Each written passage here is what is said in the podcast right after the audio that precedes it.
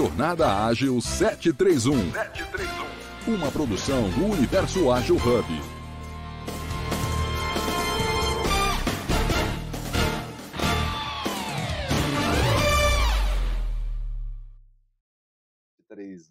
Sejam bem-vindas, olá a todos e todas. Meu nome é Paula. Estamos iniciando mais um encontro de, dessa jornada Ágil 731.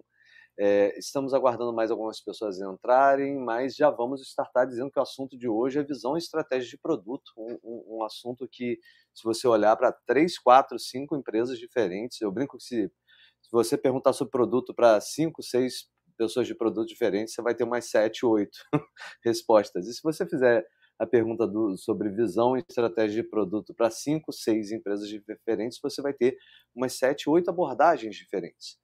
Então, o nosso desafio aqui nesse, nesse tempo curto, e, e vai, vocês vão entender porque ele é curto, é tratar é, é, é numa visão bem, bem sintética, apesar de ter, ter bastante coisa para a gente tratar, do que seria realmente a visão estratégia de produto. E aí, quando as, as pessoas perguntam, ah, OKR se encaixa onde? Ah, é, é, a árvore de oportunidades da Teresa Torres se, se encaixa onde?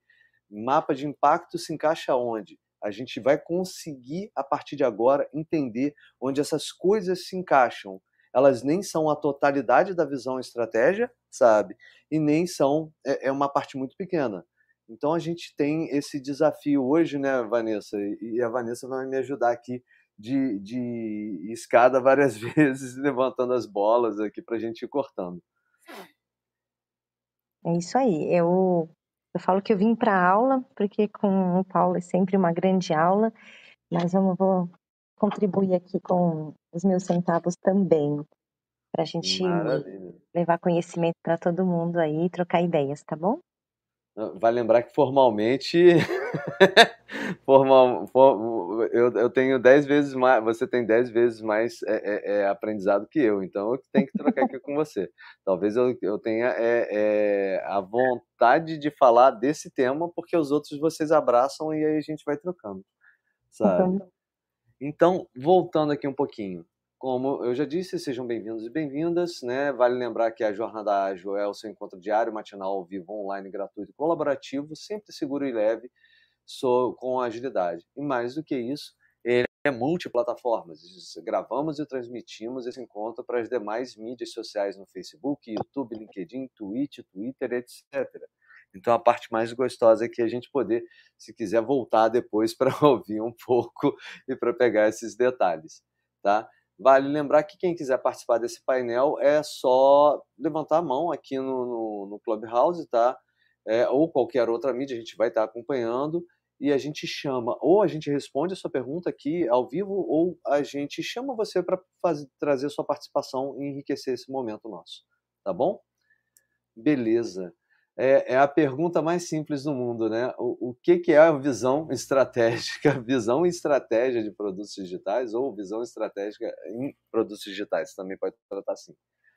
É, e, e, a gente traz aqui produtos digitais até para a gente entender um pouco de contexto. Né? Se, outras naturezas de indústrias têm uma abordagem de visão estratégica diferenciada. A questão dos produtos digitais é que a gente consegue ter um alinhamento muito próximo entre a necessidade do usuário e a, realiza a realização de uma resposta dessa necessidade e a mensuração. Então, isso dá um ciclo para a gente muito mais rápido.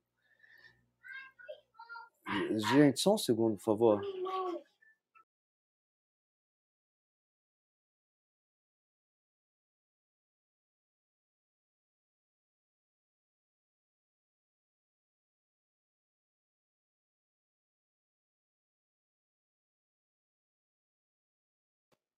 Gente, quem sabe faz ao vivo e lida com coisas ao vivo. Hoje é aniversário da minha filhota, meu irmão estava me ligando. Então, conto com a compreensão de vocês. Voltando. É, então, a gente vai passar primeiro por três grandes, três grandes pilares, três grandes pontos de passagem. E a gente vai ficar no último com mais destaque. O que, que a gente está querendo falar aqui especificamente? A gente vai falar sobre compreensão da situação, vai falar sobre missão, e sim, missão é muito importante, e missão já teve uma reroupagem várias vezes, e vai falar da abordagem. Tá? A abordagem, e é por isso que a gente diz que essa visão e estratégia de produto muda de, de, de lugar para lugar, porque a abordagem muda bastante, tá? E a gente não quer também aqui nesses três pilares acreditar que em todos os lugares todo mundo passa pelos três pilares da mesma maneira. Certas empresas vão focar mais em um pilar, outras vão focar menos em um pilar, mas a ideia nossa é, é trazer um compilado que permita a gente recombinar isso para cada realidade. Então, quando a gente fala de, de, entender essa situação, de compreender essa situação, então, só retomando três pilares: compreensão da situação, missão e abordagem.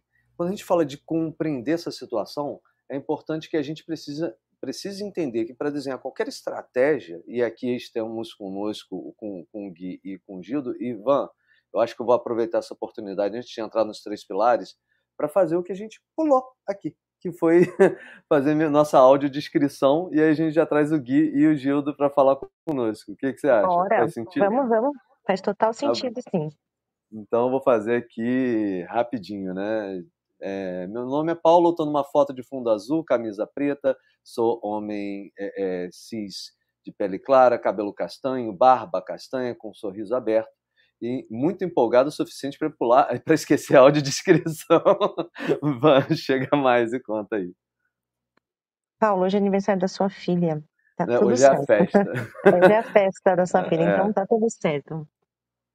Eu sou Vanessa.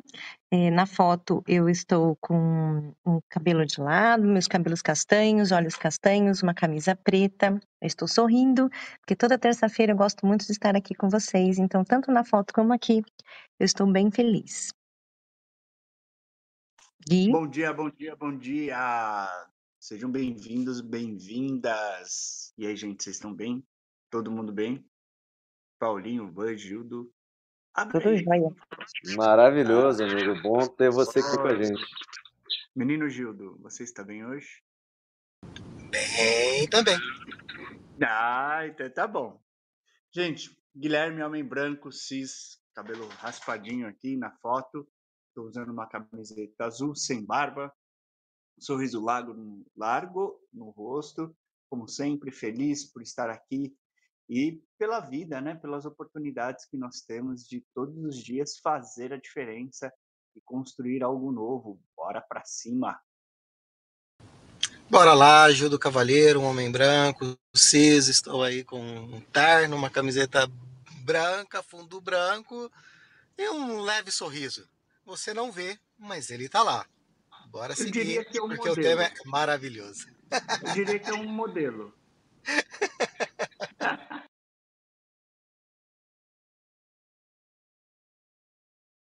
Boa. Paulinho?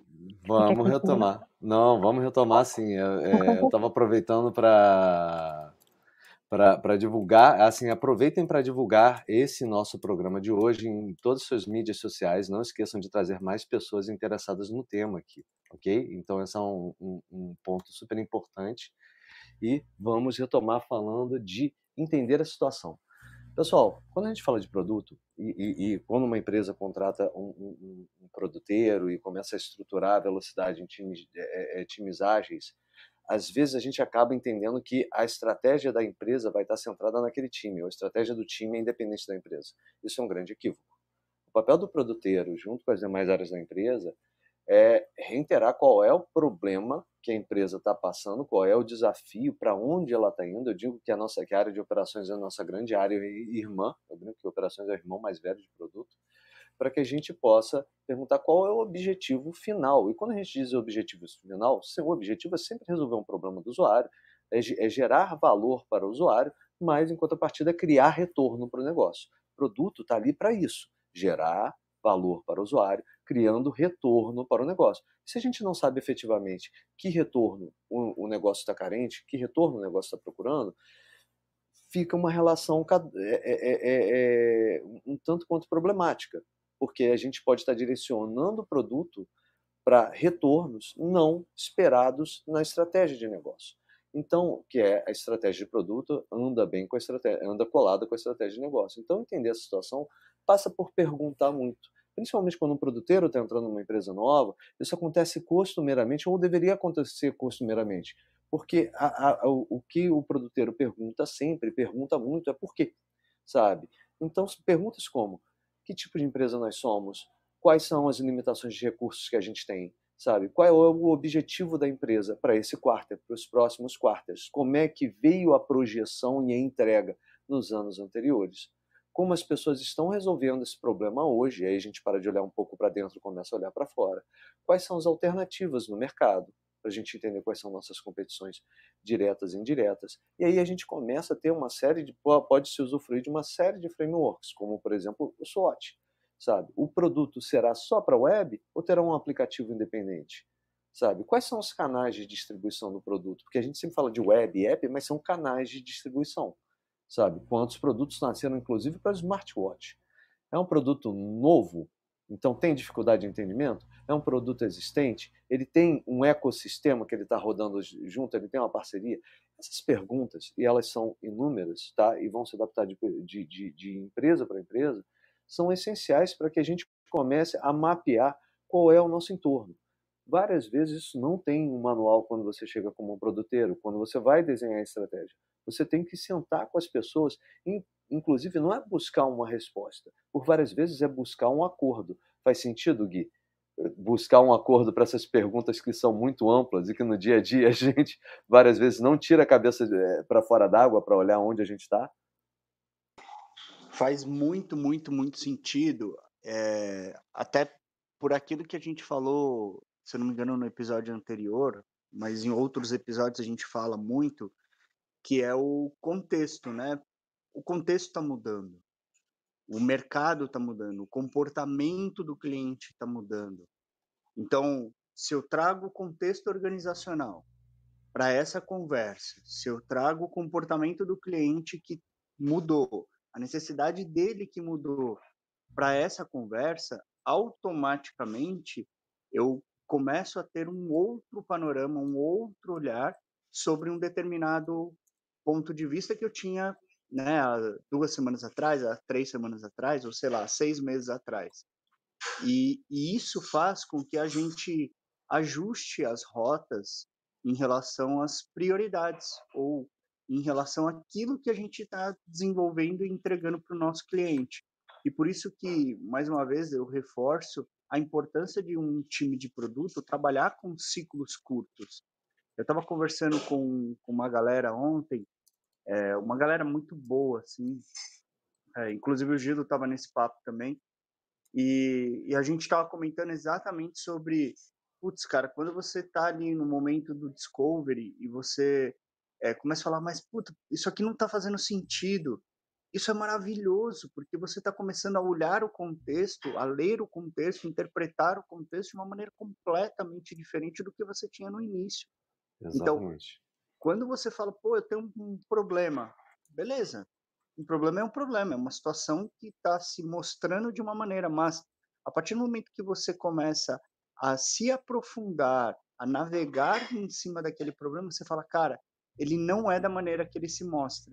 O comportamento do cliente ou o desejo dele não é esse.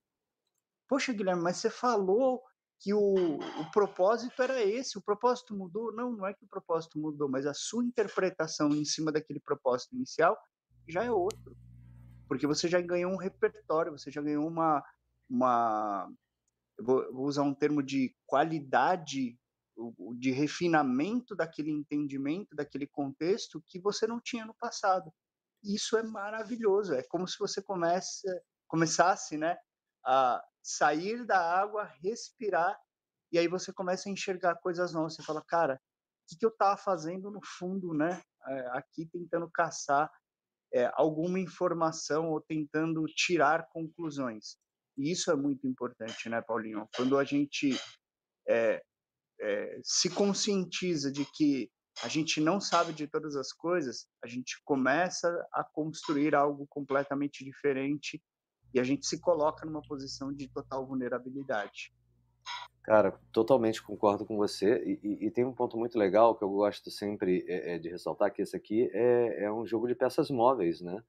Então, assim, a gente tem que se adaptar. Não adianta a gente criar um, um, um processo estanque, um projeto estanque de evolução da empresa e não olhar para o lado, não tirar a cabeça da água, sabe? Então, a revisão dessa estratégia, por isso que a gente acha tão legal quando a gente vai falar um pouquinho mais de, de OKRs, programas à frente, quando a gente tem OKRs que a gente consegue ter não só os indicadores, mas entender se os resultados chaves que a gente estava buscando estão impactando no indicador final e se as atividades que a gente construiu, sabe, faziam sentido no final das contas, porque a gente para de enxergar tudo como uma grande certeza e como hipóteses plausíveis daquele momento, sabe?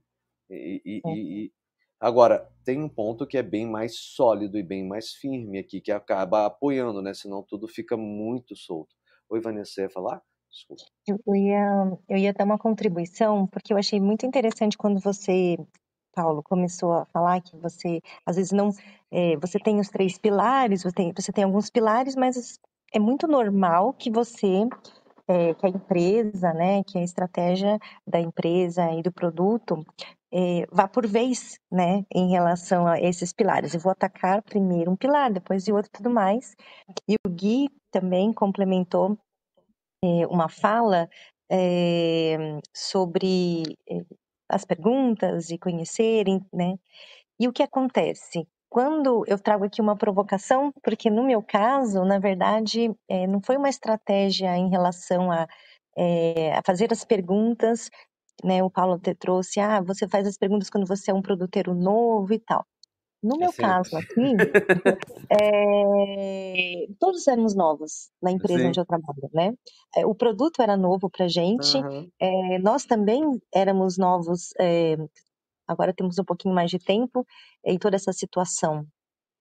Então, entender a situação, fazer essas perguntas claras foi muito essencial.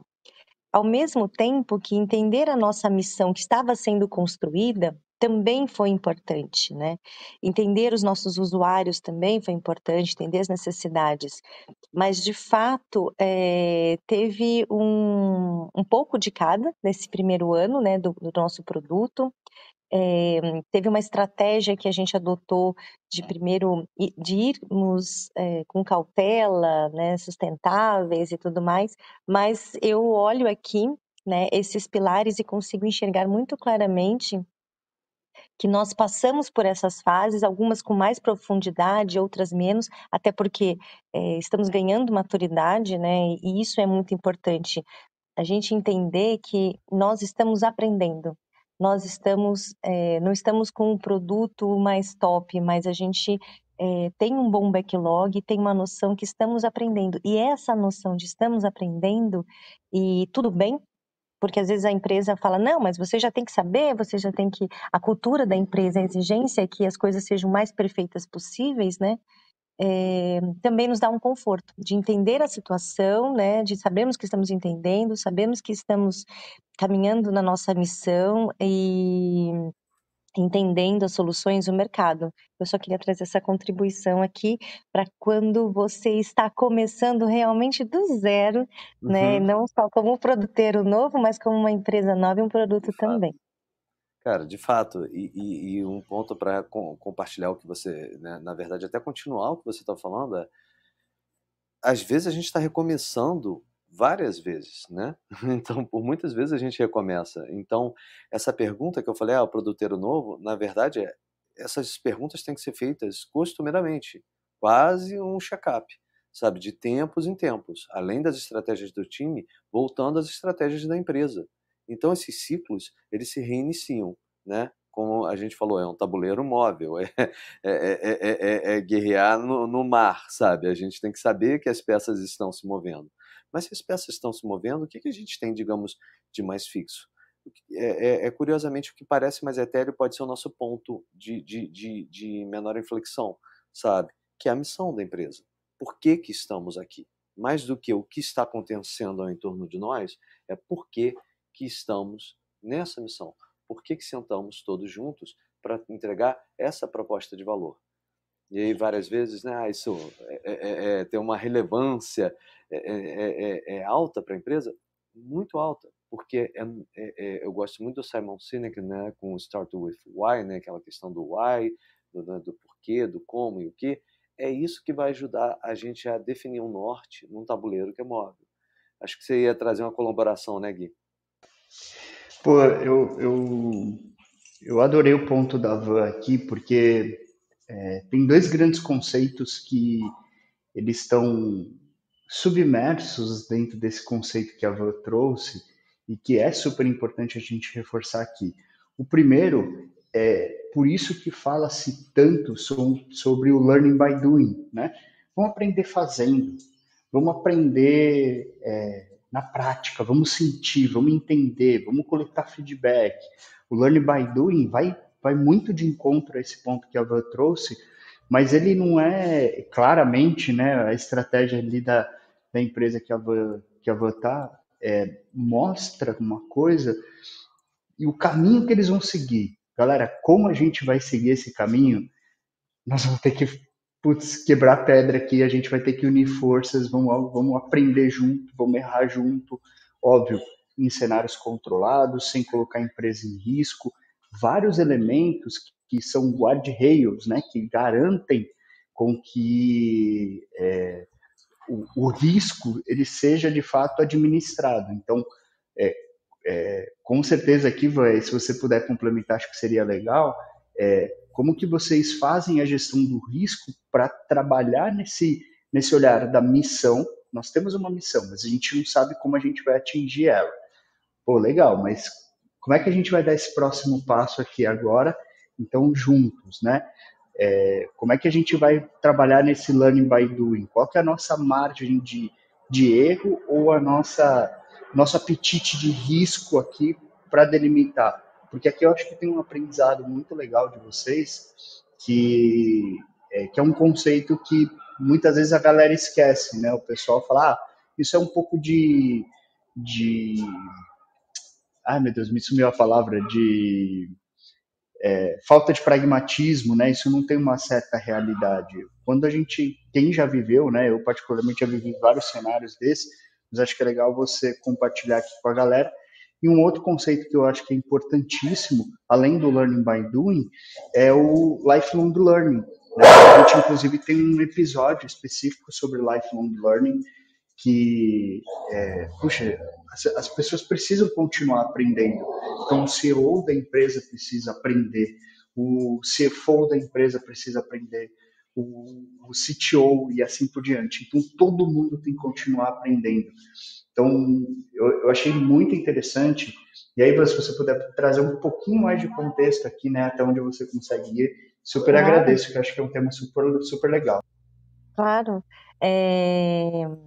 Se eu puder contribuir, bom, aqui na empresa, lembra que eu já, a gente já falou sobre alguns comportamentos empreendedores dentro das organizações que a gente trabalha aqui, que se tornaram valores da agilidade, e um deles é essa assunção de risco, né? Riscos controlados. Então a gente sempre fala assim, é, não é fazer é, de maneira é, irresponsável, né? É você entender até onde você pode assumir alguns riscos e nós aqui todos temos essa autonomia, que é uma outra uma outra dimensão desse comporta desses comportamentos empreendedores para fazermos isso. E como que a gente gerencia risco, né? Então, até eu começar a, o meu doutorado, mestrado eu já tinha uma certa noção, como que a gente, as pessoas sempre falavam assim, ah, mas é, como que você gerencia risco quando você está falando de agilidade? É, você, você trabalha da mesma forma de um preditivo, né? E aí eu fui estudando um pouquinho mais sobre isso, e a gente faz isso aqui também, é, traz como um comportamento quando você está falando de gestão de risco em projetos, você mapeia os riscos, né?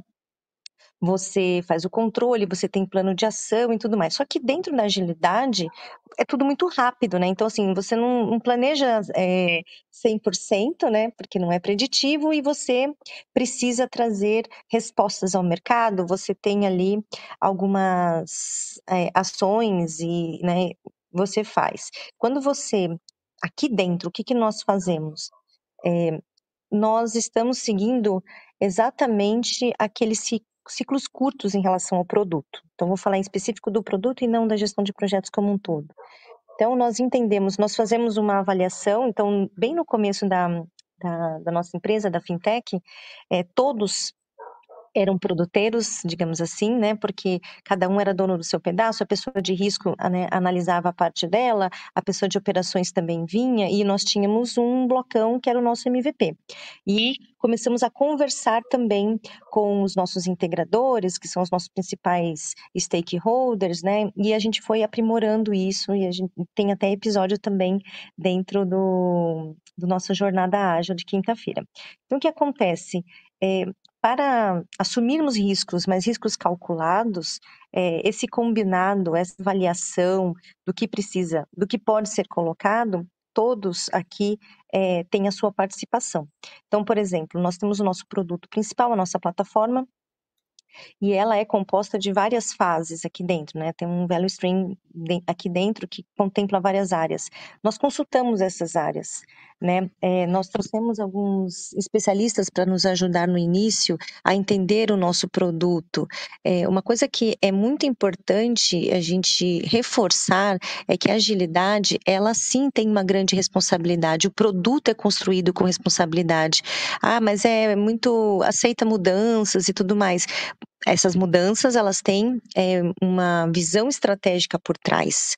Né? Nada é tirado somente da nossa cabeça. Nós trouxemos contribuições para esse produto, é, mas ele está sim direcionado com uma, uma abordagem até de aprendizagem organizacional da clareza estratégica. Se você olha na literatura de, de aprendizagem é, corporativa, organizacional, você tem lá um ponto muito importante da cultura de aprendizagem, mas também da clareza estratégica.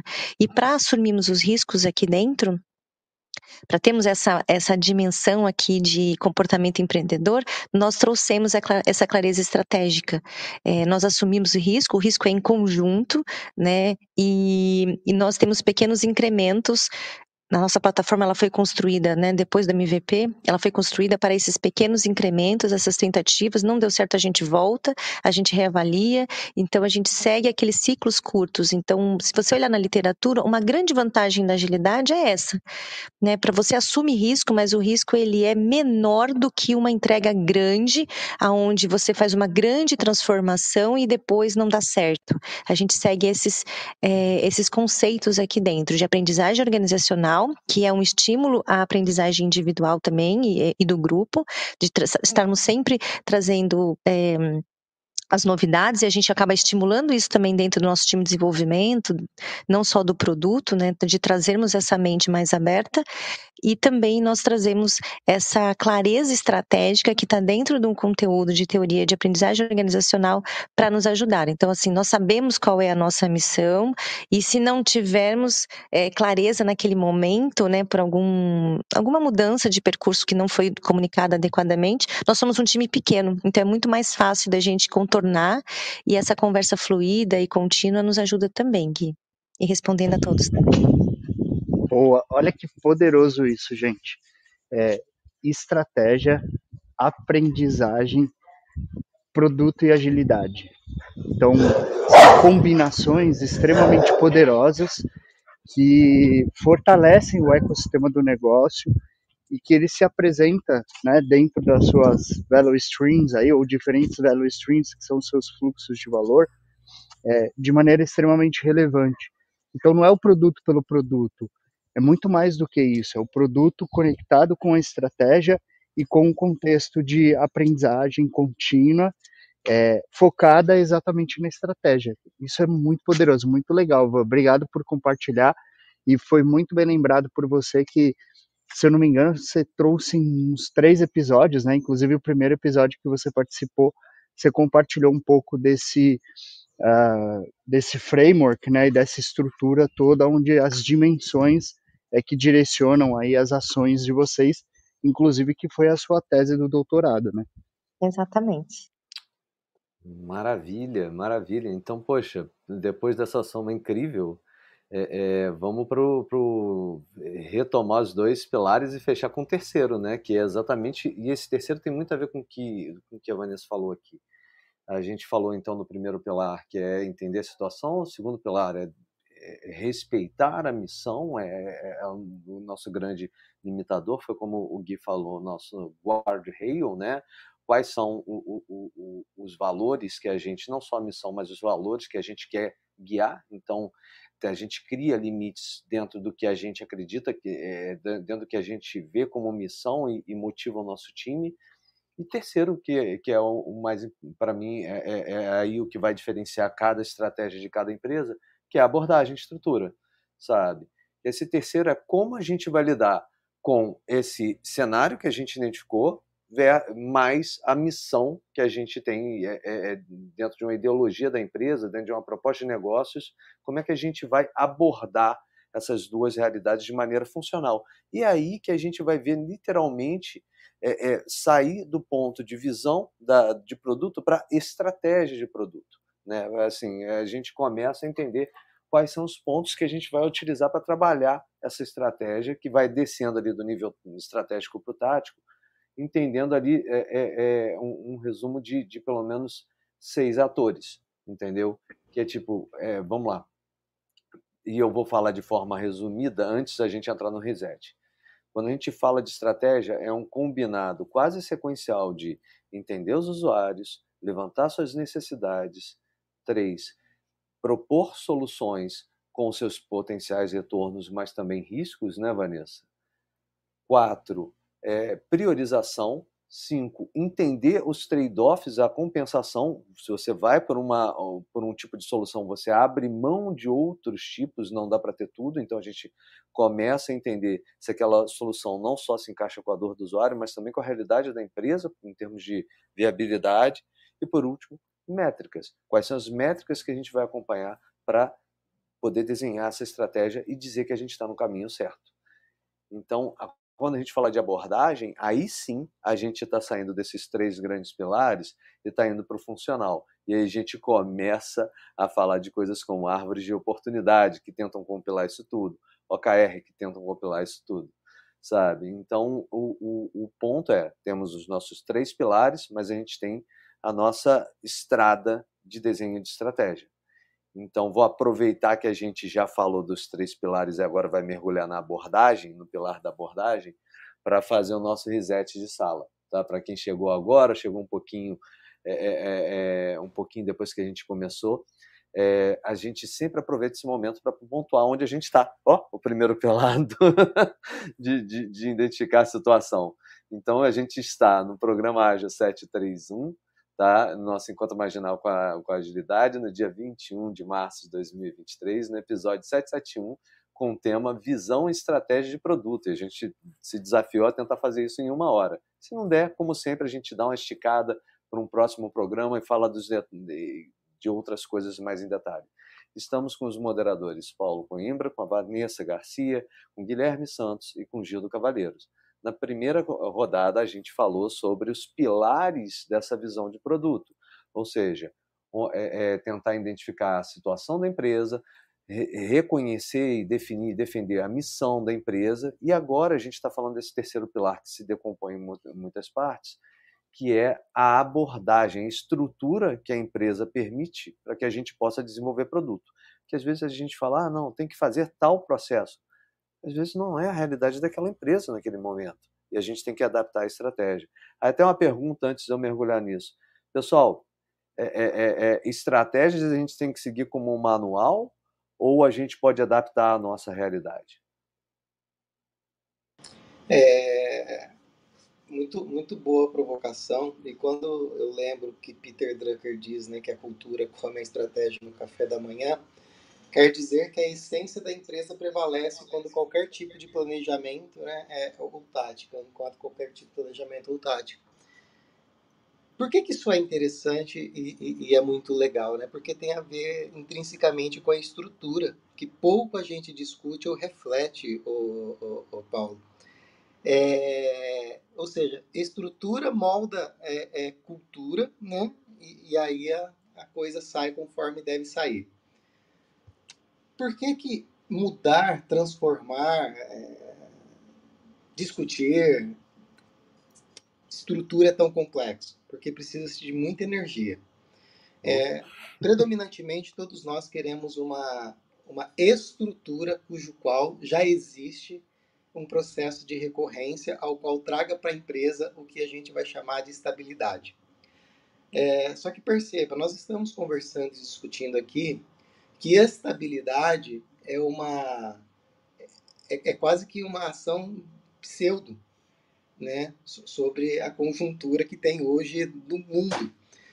É, porque o comportamento ele está mudando o tempo todo, né? E uma vez que o comportamento está mudando o tempo todo, quando a gente vai falar de produto, quando a gente vai construir uma solução para resolver um problema, nós devemos, portanto, adaptar a nossa estrutura, né? Muitas das vezes, ou perceber que devemos adaptar a nossa estrutura muitas das vezes para a mudança deste comportamento é a parte mais difícil de todo o processo. Porque primeiro que você precisa comunicar né, o maior número de pessoas possível que estão envolvidas é, neste processo. Porque é um processo.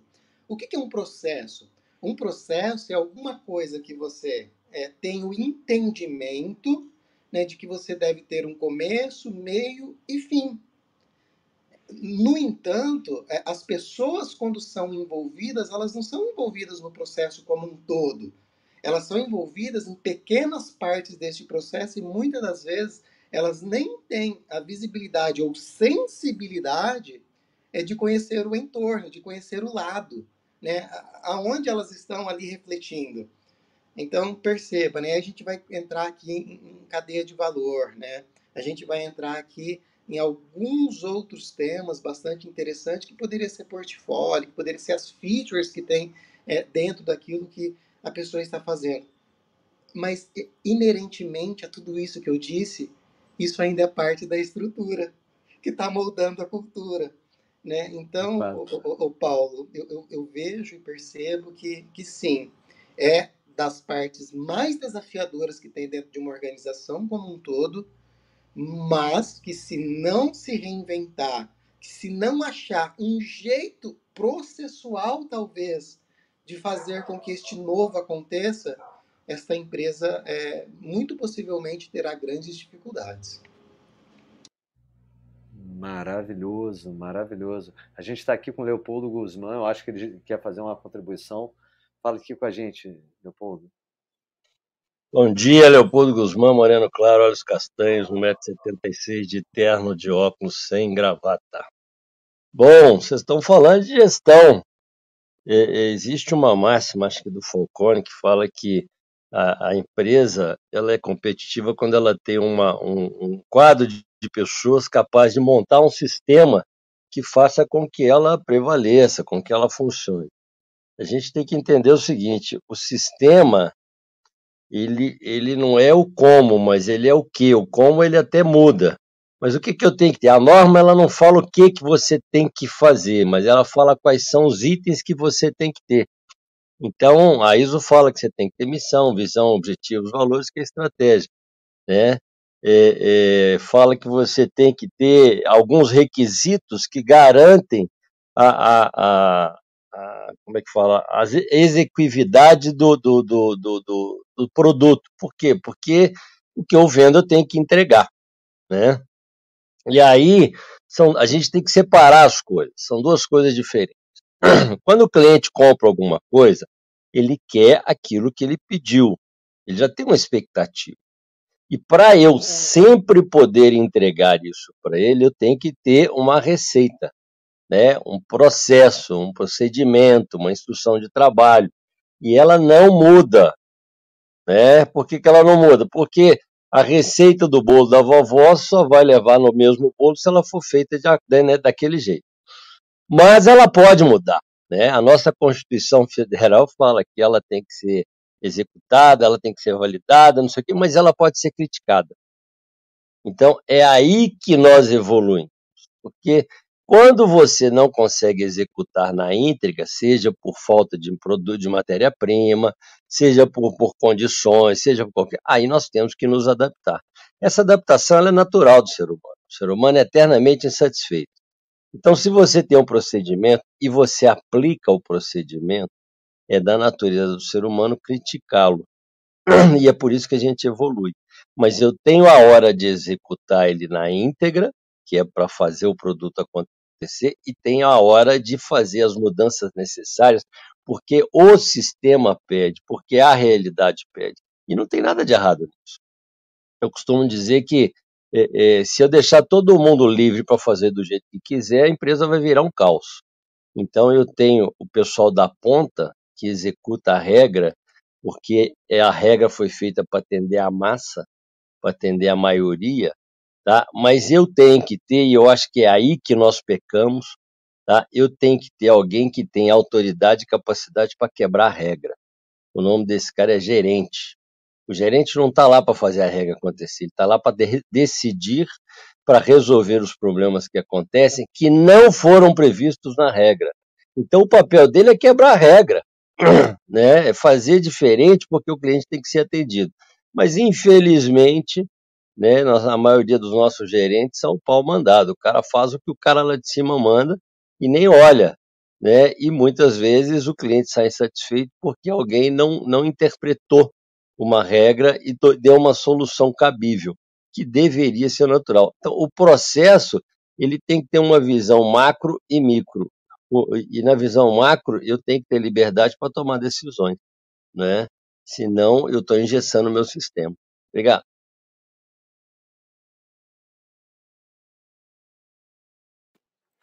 Maravilha. Pô, é, é uma, a parte mais legal de participar desse programa é a soma de. Deixa eu trazer um pouco aqui o, o, o, que acontece nos bastidores. É a soma de perspectivas totalmente diferentes, que criam uma visão muito mais complexa do assunto que está sendo tratado. Tudo que foi tratado pelo Gui, pelo Gildo, pelo Leopoldo, pela Vanessa, é complementar até uma pauta original que a gente tem, mas olha para esse, esse objeto de forma muito diferente, né, Vanessa? A gente estava falando aqui nos bastidores como é legal essa troca, porque enriquece muito mais aquela visão linear que a gente estava trazendo aqui. E, e, eu recomendo e, e, gostaria muito que vocês subissem no, aqui no palco para trazer também a abordagem de vocês. É, então, retomando um pouquinho o que a gente estava falando, é, falamos dos três pilares e agora a gente vai falar da estratégia, né, dos componentes da execução da estratégia, porque por várias vezes você faz a receita com aquilo que você tem naquele momento na sua casa. Os componentes mais básicos, tá? Assim, esse é inegociável. O primeiro é usuários. Não tem, não tem produto sem usuários, mas de fato não tem evolução do produto, execução do produto sem entender os usuários.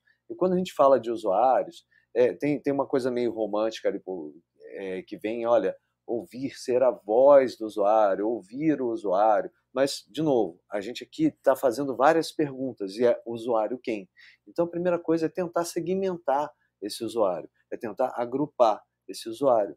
E quem sabe no processo mais evolutivo, tá? e várias vezes antes mesmo da segmentação e de, de, desse agrupamento com toda a empresa sentando, a gente tem um exercício de algumas pessoas de, de experiência para criar a persona do usuário. Porque quando você passa a criar algo para alguém, as dúvidas e problemas se materializam, os demais é, é, é, componentes dessa estrutura se materializam com muito mais força.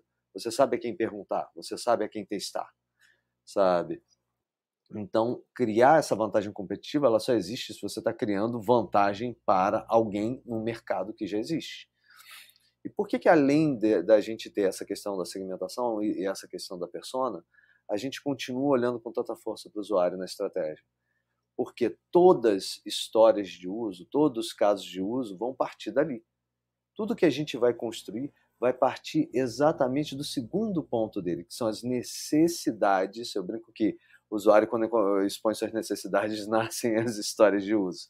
São as necessidades do usuário, são os valores que precisam serem, é, que necessitam ser criados sabe? E aí a gente alinha cada vez mais essa estratégia, essa execução da estratégia com os pilares, quando a gente vai ver lá em cima quais são os retornos que a gente está buscando.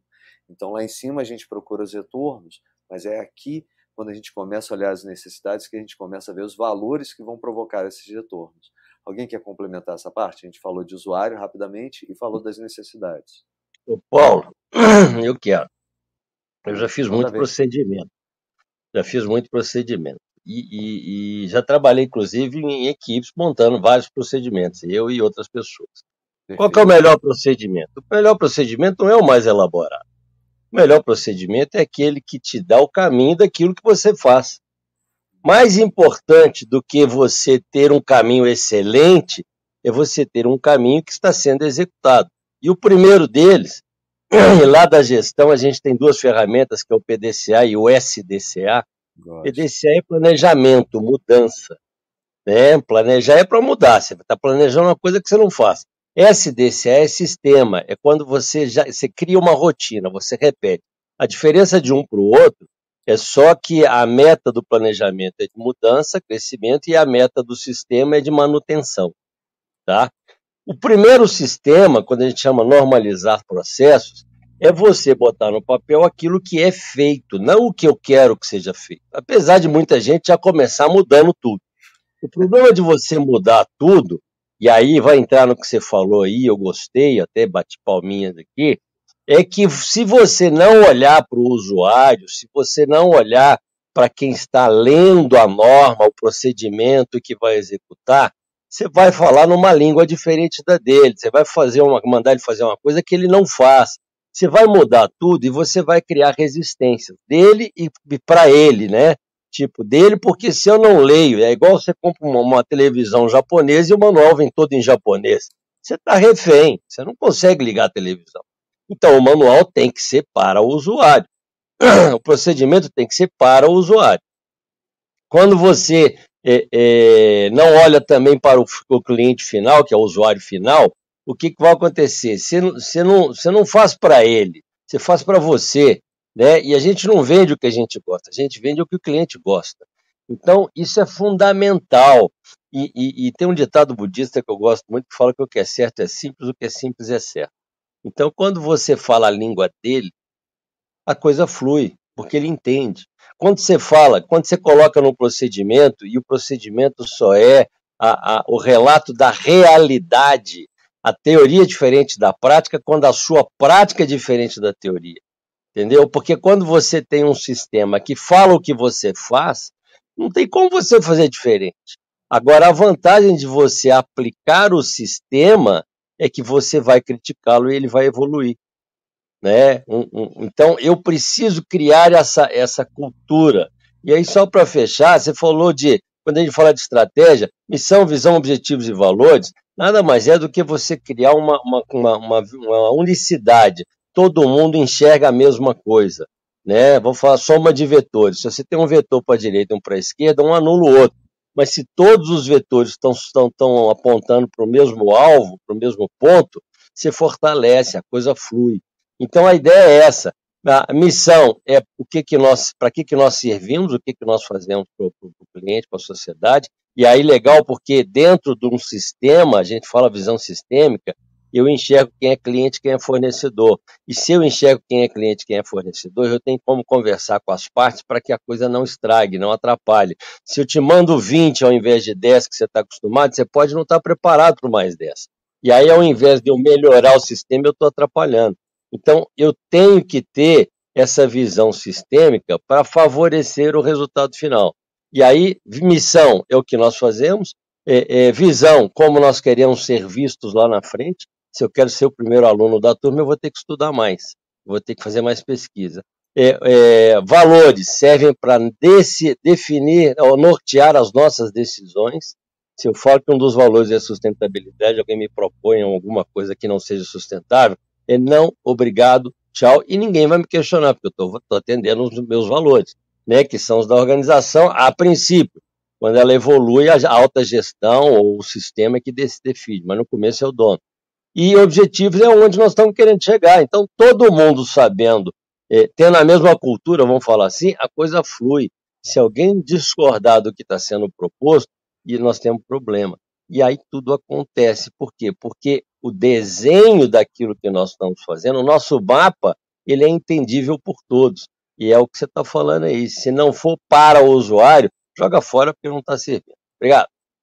Maravilha, Guzmão. E a, a, a, coisa mais legal da tua fala aqui é porque ela também me ajuda a, a seguir para o próximo passo. A gente falou de usuários e falou de necessidades, e você acabou de falar várias vezes sobre a solução, sobre as soluções para criar esse valor.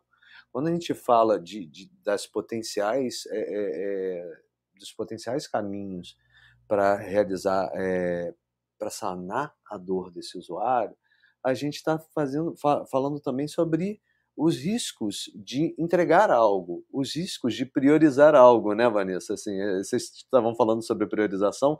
Aqui é quando todo mundo lá do produto, é, principalmente essa questão da necessidade da solução, começa a ver o tal do double diamond, né? do, do, do discovery e do delivery. Então a gente começa a se perguntar de um lado, o quanto que a gente tem de risco, como é que a gente pode explorar aquele risco ali na área das necessidades, e do outro lado, como a gente pode criar umas soluções que façam sentido para o usuário e para a empresa. Do ponto do usuário, a gente sempre vai perguntar se aquilo atende ao valor que é necessário, cria o valor que é necessário para ele. Mas do ponto de vista da empresa, a gente está falando várias vezes sobre a questão de viabilidade, usabilidade, sabe? Se é possível o tal dos quatro riscos do Kagan, né? Para a gente poder resolver aquele problema. Então, o, o dia a dia de produto está entre esses dois lados, entre a necessidade, né? É, é entre a necessidade e a solução. E quem que está no meio, né? Que está no meio aí para poder resolver esse caminho? Quem está no meio é a priorização. Fala, Vanessa. Desculpa. Não, não, não. Desculpa eu. Isso é, é bem importante, porque até trazendo aqui é, a fala do GB é, sobre vantagem competitiva, é, né, da empresa trabalhar sozinha ou trazer algumas outras coisas, é o que uma das coisas que a gente também traz nessas dimensões lá dos comportamentos empreendedores é, uma, é um termo chamado agressividade competitiva, que parece até feio, Durante uhum. a minha pesquisa de doutorado, as pessoas ficaram um pouco assustadas, né? Tipo, agressividade. Mas, na verdade, o que a gente. O que eu descobri nessa pesquisa do doutorado é que as alianças são importantes para você obter essa vantagem competitiva. A agressividade competitiva é você trabalhar com seus colaboradores é, a ideia de você ser um dos melhores do mercado, um dos primeiros do mercado. Hoje em dia, a gente pode trazer para uma realidade que é, você vai olhar os seus concorrentes, né? E muito bem colocado aqui, você vai trazer é, essa adaptação do que está sendo feito, das necessidades e tudo mais, para a sua realidade. Então, assim, hoje nós trabalhamos aqui na Fintech com financiamento de projetos de painel, painéis solares. Tudo bem? Tá. É, a gente olhou nossos concorrentes inicialmente e fizemos o nosso MVP e aprimoramos isso, é, trazendo outras versões. Mas nós aprimoramos é, alguns pontos a mais do que os nossos concorrentes, mas também adaptamos a nossa realidade. Tem coisas que a gente não consegue é, fazer como os nossos concorrentes, trouxemos a nossa realidade. E tem um outro ponto que é a agressividade competitiva, né, que a gente estava voltando a falar né, dessa parte da, do doutorado, ela, ela é vista, pelo menos pelo, por essa população que trabalhou né, nessa pesquisa que eu fiz, como um, um ponto importante é, até de alianças. Então, nós acabamos fazendo isso aqui também. Nós, nós temos é, é, algumas empresas parceiras que nos ajudam a ter esse olhar sobre o nosso produto, sobre a nossa estratégia, para termos essa vantagem competitiva no mercado. Nós somos uma empresa pequena, pretendemos ficar pequenos é, até quando der, né? E, por, e, em razão disso, nós entendemos sim que faz total sentido termos essas as alianças é, nesse olhar do produto para sermos é, competitivos no mercado. Por quê? Porque nós não temos braço e não pretendemos crescer. A gente olha o mercado, vê os nossos parceiros e fala: olha, essa tua especialidade ela cabe aqui. Vamos trabalhar juntos para termos vantagem competitiva? E é uma estratégia em relação ao produto que o GB trouxe, trouxe para cá. Mas é um risco também, né? Então, a gente foi muito na contramão ano passado do que a gente via nas startups, nas fintechs, e hoje a gente entende que foi uma estratégia muito bem posicionada, né? E evita ali demissões e layoffs quando a gente entende que não, não que o negócio é, expandiu demais e não trouxe o retorno que deveria. O, Vanessa, eu achei bacana a colocação do GB, porque é muito melhor você ter uma equipe do que vários indivíduos. separados, cada um fazendo o seu. Então, essa sintonia, eu chamo de sintonia, isso é que vai fortalecer a equipe. É, é, é cada um fazendo o seu e, e buscando o melhor para o outro. Né? Eu, costumo dizer que casamento dá certo quando a gente quer a felicidade do outro, quando é recíproco. Quando um só quer tirar do outro, um dia vai acabar. Então, dentro da organização é a mesma coisa. Se todo mundo sabe quem é cliente e é fornecedor, se todo mundo quer dar o melhor para o outro, é, a coisa flui, né? E aí você se fortalece, né? E, e, e, não tem como. E o GB foi feliz na colocação dele, porque quem me obriga a fazer diferente, a fazer melhor, é o concorrente, não é o cliente, não. Se você só tem um fornecedor, você fazendo errado, né? Os monopólios fazem isso. Né? O Sim. cara, tem gente, tem empresa grande aí que ainda insiste em ter chefes e não líderes. E funciona, por quê? Porque só ele fornece. Exato. Então, a hora que aparece um cliente, você é obrigado a se adaptar, porque senão ele toma o seu lugar. E, e, e o caminho é esse, é o da, da, comunicação, é de um entender o outro, é de um querendo favorecer o outro. Aí Perfeito. a coisa flui. É, isso é uma, é uma das coisas que a gente trabalha forte, é um dos desafios também. É, a gente não olha nosso, os nossos parceiros ou fornecedores como entidades diferentes que prestam serviço e tudo mais. Esse é um grande reforço, é um grande desafio, porque todos viemos de bancos grandes ou de empresas grandes, aonde essa cultura e esse comportamento é até certo ponto incentivado, infelizmente. Mesmo que não seja no setor financeiro, telecomunicações, o que seja, a gente tem esse, essa diferença. E aqui a gente é, reforça e se policia, porque somos um time pequeno, reforça sempre isso, então é muito mais fácil você estar atento a, a, esses comportamentos. Isso tem nos ajudado bastante, inclusive das pessoas se sentirem parte e, e trazer as suas contribuições é, e se sentirem relevantes ou escutadas também. É, é, parceria, gente. A gente não chega sozinho nem dentro da organização e nem, e nem fora. E aí a gente é, acaba avançando de maneira sustentável. Não é tudo lindo, tudo fácil, mas a gente está aqui com um olhar atento, tá bom? Maravilha, Vanessa, maravilha. E, e até para poder, digamos, encerrar de, de uma forma mais completa o que a gente falou hoje, eu vou trazer os últimos dois pontos, né? E aí a gente dá as considerações finais sobre estratégia como um todo, né? Vou fazer aqui uma retomada rápida. A gente falou sobre compreensão da situação, sabe? E aí pode chamar situação, engloba-se várias outras palavras, incluindo mercado, sabe? Missão, e quando a gente fala em missão, a gente está falando principalmente do porquê da empresa e como ela se desdobra, né? principalmente missão e valores, e falou da abordagem. E dentro do campo da abordagem se desdobra nesses seis pontinhos. A gente já falou de usuário, do usuário parte a necessidade, da necessidade temos potenciais soluções, temos a capacidade de priorização dessas, dessas soluções em cima do que pode ser aprendido, né? E vocês falaram tão bem, ou inclusive a priorização, brinco que é uma peça móvel, pode estar um pouquinho ali antes da necessidade, pode estar um pouquinho ali depois da solução, ou entre os dois, mas é importante que ela exista, porque a diferença de um, digamos, cronograma para um roadmap é a capacidade dele ser mutável e adaptável a novos aprendizados, né? Mas isso a gente vai falar lá para frente. E a gente tem os dois, duas últimas peças dessas seis, a compensação, né, o trade-off, a gente geralmente chama de trade-off, que é entender o custo das soluções recomendadas, ela se encaixa com a natureza de portfólios de, que eu tenho. Eu vou ter que ter uma área de atendimento por conta dessa nova proposta de atendimento com chat, vou precisar comprar uma solução de chat dinâmico e aí eu não vou ter essa área de atendimento, mas vai funcionar para o todo, vai ter a percepção humana.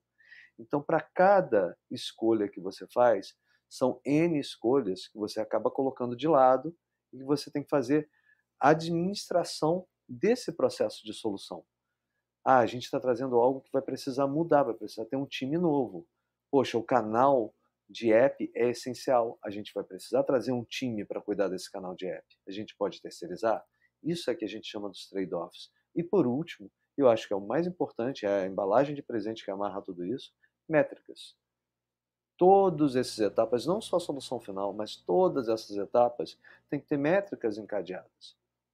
Quando a gente fala de OKR, é o exercício da gente conseguir ter métricas é, é, é, é, macro do negócio, da visão estratégica, conversando com métricas táticas e chegando próximo do nível de métricas operacionais, do dia a dia, sabe? quando a gente fala da Teresa Torres tentando criar uma estrutura para identificar um problema e transformar em oportunidade, também temos as métricas ali e a gente encara, encara cada uma dessas soluções como um experimento. Né? E aí, de novo, volta lá para falar da, da Vanessa, sabe? Onde você não precisa entregar tudo como produto final. Pode ser um teste AB, pode ser um MVP, pode ser um teste com o usuário dentro de casa para mitigar esses riscos. Então, todas essas seis etapas que eu falei da estrutura, se não tiver métrica, a gente vai estar tateando no escuro e a gente não vai saber se a gente chegou no objetivo final. Então, sejam métricas end-to-end, -end, que analisam lá do, do, início da experiência do usuário até a entrega, sejam métricas de cada solução implementada. Alguém quer complementar esse ponto para a gente ir para nossas mensagens finais? Ô Paulo, métrica nada mais é do que você acompanhar onde você pode ter um gargalo. Eu não posso deixar que o processo não flua, ele tem que fluir. Então, aonde eu vejo um risco de, de criar um gargalo, de ter um problema, eu tenho que estar acompanhando atentamente, porque antes dele, dele, dele chegar no ponto crítico, eu vou intervir no processo. Tem uma ferramenta antiga chama controle estatístico de processo que permite a gente fazer isso. Você a cada, a cada um exemplo, né, a cada 10 amostras, você tira uma e pesa. Porque a variação de um produto, ela não é repentina, ela não é do nada, ela vai, ela vai paulatinamente, ela vai crescendo ou diminuindo, né, tendendo para cima ou para baixo. E aí a gente tem uma máxima que fala o seguinte: se você tem sete pontos em sequência para cima ou para baixo, sinal que vai continuar, isso é uma tendência. E se está dentro do, nível de tolerância, limite superior, limite inferior, ele ainda está conforme, eu ainda posso vendê-lo, mas ele está me falando que vai mudar. Então, antes que caia fora dos limites, eu paro o processo e vejo qual é a causa e trato. E aí são várias ferramentas. Por quê? Porque aí eu consigo manter sempre o meu processo dentro do, do, do da, da, da, curva boa, dentro do limite bom, e eu não perco o produto. Eu não tenho que fazer. E aí são várias interpretações, eu só dei uma, tá? É, é, que não me permitem antecipar problema. Eu gosto da sua colocação, porque você é, é, é, traz muito a, a, até mesmo o processo de linha de montagem, mas é. para a gente que é mais é, no digital, é o medo de perder a pessoa. assim, e a gente perde a pessoa. Então, eu acredito que o processo da gente medir algo é o verdadeiro controle que a gente tem, principalmente quando a gente não tem aquilo fisicamente, não consegue interagir fisicamente com o usuário, mas é ver as diversas pecinhas de consumo dele, seja analítica, seja comportamental, para construir para a gente, ok, aquilo que a gente propôs responde à dor do usuário ou não. Sabe? Ô Paulo, vou te dar um exemplo. Maravilhoso. Se o cara começa a atrasar, ele não atrasa uma vez ou outra. Aliás, se ele atrasar uma vez só, não tem problema. Mas se você começar a perceber que ele está atrasando todo dia, entendeu? E a tendência é que a coisa piore porque ele está tendo um problema lá fora, tá? Você está acompanhando de longe, porque você está pegando o ponto dele, entendeu? Você vai perceber pelo ponto dele que tem alguma coisa intervindo no processo dele de uhum. chegada, e aí você faz uma intervenção só nele. É igual o ponto, é linha de ônibus. Se você colocar um fiscal em todos os ônibus, você vai ter muito fiscal trabalhando. Mas se você controla o horário de saída, o horário de chegada e depois mede a variação, uma variação normal é aceita. Dependendo do horário, você vai ter um atraso maior ou menor. Mas eh, se você consegue enxergar dentro desse horário essa variação, você vai mandar o fiscal só para aquele ônibus que você está percebendo que está tendo alguma coisa diferente, porque os outros estão dentro do, do padrão entendeu? Então, é, é, essa visão, quando você falou de OKR, OKR é você medir para poder a, controlar processo, manter os processos dentro do limite. E, e, e, a vantagem dele é que você evita gargalos. Eu, eu, eu, eu trabalhei na empresa que o cara criou 20, 200, aliás, de, de 29 mil indicadores. Eu falei, cara, tá errado. Tem empresa que trabalha com um indicador, chama é, é, EBITDA. Né? Então, assim, é bom senso, é, é, é enxergar o sistema, enxergar o processo. Na, na, na, na nós usamos na agilidade é, é macro, é, fluxograma, né, para poder enxergar processo. E, e aonde você perceber que ali não pode furar, que ali é importante, é ali que eu vou botar uma lanterna. é ali que eu vou ficar vigiando, porque eu tenho que estar atento, porque aquele ponto ele pode afetar todo o sistema, né? E, e bom senso. Dependendo, a gente precisa ter de mais ou menos, né? Mas é bom senso. Obrigado. Maravilha, maravilha. Gente, eu queria convidar vocês aí para trazerem a, a, a, os últimos é, pensamentos e, e, fecharem o nosso episódio de hoje. Eu acho que a gente cobriu um, um, terreno muito extenso. Obviamente, a gente pode voltar depois, né, Vanessa, e falar, por exemplo, das questões da abordagem com mais detalhe, falar cada um dos pontos. A gente já tem um episódio sobre métricas vindo aí, então nenhum problema da gente retomar. Na verdade, o que vocês pedirem vai guiar a nossa pauta aqui, tá? Vanessa, quer começar? Eu fecho aqui. Perfeito. A gente tem sempre muitas contribuições, muitos aprendizados aqui com todos vocês. Quero agradecer por essa terça-feira e reforço a fala do Paulinho também, né, para o que for é, o que for relevante, o que for né, a gente traz aqui para as nossas pautas e prioriza o nosso backlog aqui também, de acordo com as necessidades é, dos nossos, dos nossos usuários, dos nossos clientes e do mercado. Obrigada, beijo. É, o, o, o, Glauber, o Glauber trouxe aqui né, uma percepção, uma perspectiva muito interessante, né? Uma alternativa é ter um time de tecnologia muito acima da média trabalhando juntos. Mas pensar nisso beira uma utopia, é verdade. Pois quando é, quanto mais o indivíduo né, alcançou, maior sua capacidade de atrair pessoas acima da média. Por exemplo, né, o Sam Altman é, e o Elon Musk se uniram e deu certo. Eu vou colocar aqui uma, uma, uma pimenta, o, o Glauber nos perguntar. Não adianta você colocar os indivíduos mais experts, mais inteligentes, se esses indivíduos não tiver né, o que a gente chama de ambiente psicologicamente seguro e favorável para a contribuição e construção coletiva e conjunto, porque senão estes só serão indivíduos trabalhando de forma isolada. Né? Então, é, o ambiente também precisa favorecer, ou seja, a estrutura precisa estar favorável para, portanto, a criação de uma cultura ou qual as pessoas se sintam seguras. E aí é, sai né, aquilo que a gente sabe que saiu aí nos grandes cases de sucesso, que é resolvemos um problema que a sociedade precisa, ah, ok, abraçamos isso. Mas e isso tá, é amplamente assim divulgado e estudado quando a gente vai falar e pensar em comportamento social humano. Né? Então aqui já fica aí, Paulo, uma pimenta para os próximos episódios aí. Muito obrigado, gratidão. Bora seguir porque o papo hoje foi maravilhoso. Hashtag só aprendi.